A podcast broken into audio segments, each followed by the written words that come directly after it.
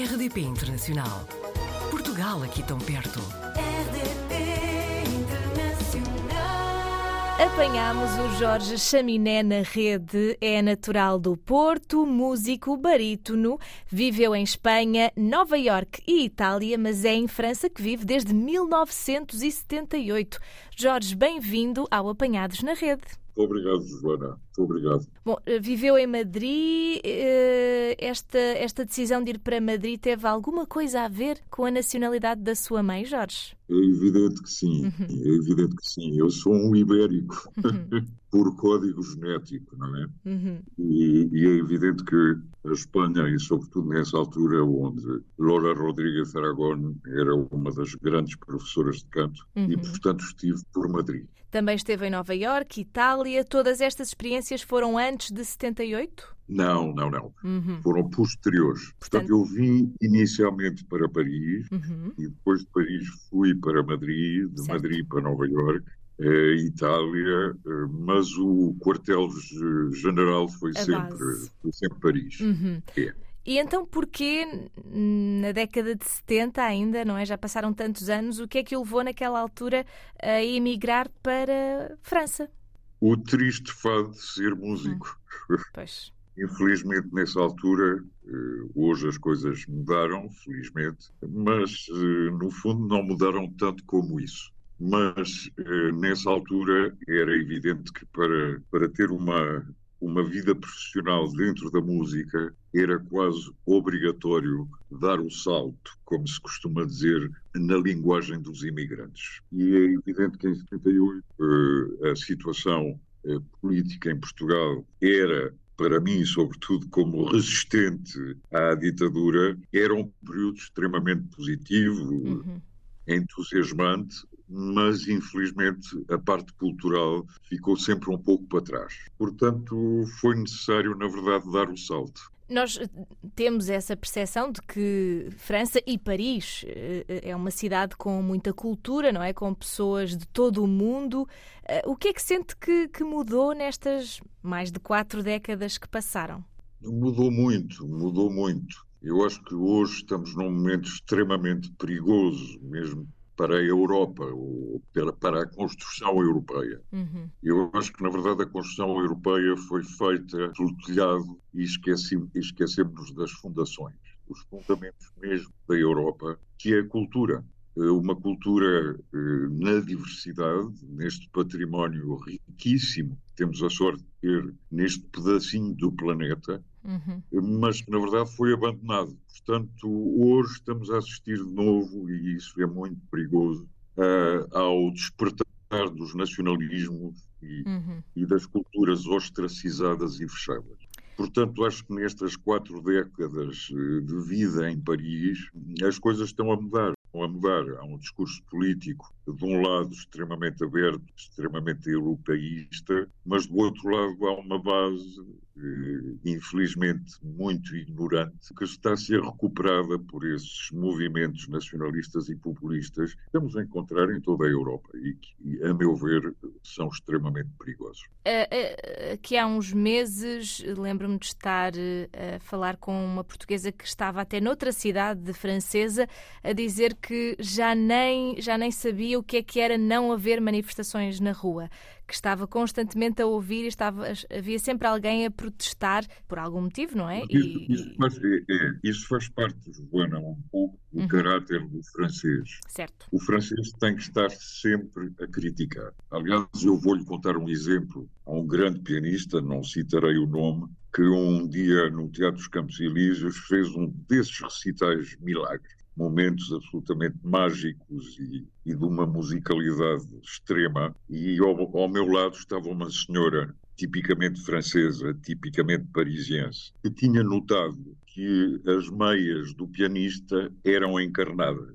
E a única coisa que ela pôde dizer depois de momentos sublimes eh, de grande riqueza musical, a única coisa que ela teve para dizer era que achava de um mau gosto tremendo que o pianista tivesse umas meias encarnadas. Isto parece anedótico, mas reflete um pouco a idiosincrasia francesa que tem que estar sempre. Aliás, deve ser mesmo quase uma necessidade de ser inteligente, não é? Para ser inteligente tem que se dizer coisas negativas. Portanto, isto, na verdade, é uma anedota, mas muito simbólica do estado de espírito dos franceses e os franceses que, na verdade, veja mesmo durante a pandemia, eh, o que o governo fez em França, que nenhum outro governo fez eh, no mundo, eh, e eles estão constantemente a, a criticar e, e a querer mais e a fazer menos muito por desconhecimento, as pessoas têm tendência a associar uh, a sua profissão como barítono uh, mais à música clássica, não é? Uh, mas, e tanto quanto percebi, o Jorge trabalha com vários géneros musicais, correto? Completamente. Eu sou uma pessoa muito curiosa. Aliás, fui sempre, desde miúdo. E acho que a música era um grande compositor, Jorge Bizet, que dizia que só havia dois tipos, a boa e a má. E na boa música, felizmente, há diversas formas, diversas tradições, diversas maneiras de fazer música que me parecem extremamente interessantes e que eu gostei sempre de, de conhecer, de praticar, e por isso, desde os cantos tibetanos cantos, aos cantos ciganos, à música do tango, eh, às canções de Vinícius de Moraes, sobre poemas de Vinícius de Moraes, eh, são, são repertórios que pratiquei, que gravei e que me parecem extremamente interessantes. E cheguei sempre a eles com o mesmo respeito que cheguei a uma partitura de Beethoven ou uma partitura de Schubert. Inclusivamente, o Jorge venceu o Prémio Europeu Helena Vaz da Silva de Património Cultural. Antes de mais, os nossos sinceros parabéns. Uh, e perguntava-lhe se tem aqui algum projeto ou plano para o futuro, depois de já estar há tantos anos em França, mas já, já saltou aqui para outros países. Uh, alguma coisa que nos possa contar que, que venha aí? Já já, muito obrigado pelos parabéns. Eu acho que o reconhecimento não é um reconhecimento pessoal, uhum. é um reconhecimento à importância da música no património cultural. Uh, a música é o património imaterial mais concreto que existe.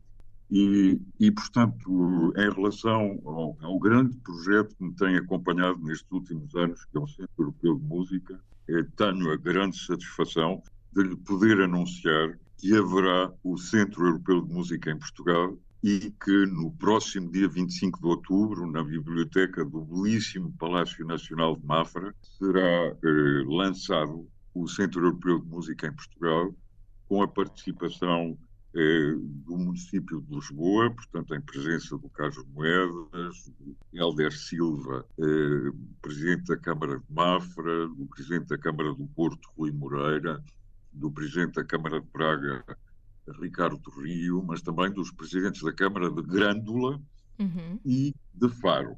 Eh, a, minha vontade durante todos estes anos é de inscrever a música no coração da sociedade. Uhum. A música é um instrumento, para já é uma linguagem universal e é um instrumento de paz, é evidente, mas também é hoje reconhecido pelo mundo científico como um utensílio não só para a educação, mas também uma terapia fundamental para doenças como o Alzheimer, como o Parkinson, eh, síndromes autísticos, onde a música tem hoje e reconhecido pelo mundo científico, um papel preponderante. E esta é a minha vontade eh, de realizar, portanto, este grande projeto europeu, mas que, que vai muito mais além da Europa, porque a Europa, temos que saber que a Europa foi construída por uma série de migrações constantes na sua história e que as fontes, muitas vezes, da nossa cultura europeia vêm do Oriente, como depois vieram também das Américas. Nós fomos sempre essa mestiçagem, que para mim é, é o DNA, o código genético da Europa. Portanto, a vontade foi de criar este Centro Europeu de Música com antenas temáticas no território europeu e com parcerias que hoje eh, posso dizer que são em número de 144 de 56 países diferentes, sobre a importância da música, uma vez mais, para a sociedade, para construirmos um mundo melhor. É isso. É isso que é importante. E eu penso nos meus netos e penso exatamente qual é o mundo que vamos deixar às próximas gerações. E neste momento devo dizer que é um mundo desastroso. E a música pode fazer muito bem. É esse suplemento de alma que nós precisamos todos. E bem que precisamos, Jorge, que seja, que seja um futuro sempre cheio de música. Uh, obrigada por esta partilha. Fica aqui o convite a todas as pessoas que, que estejam uh, em Lisboa nessa altura e que possam acompanhar o evento. E muito obrigada mais uma vez por ter estado no Apanhados na Rede, Jorge. Um até breve. Obrigado eu, obrigado eu. Um grande abraço. Portugal ao alcance de um clique. rdp.internacional.rtp.pt RDP Internacional. Portugal aqui tão perto.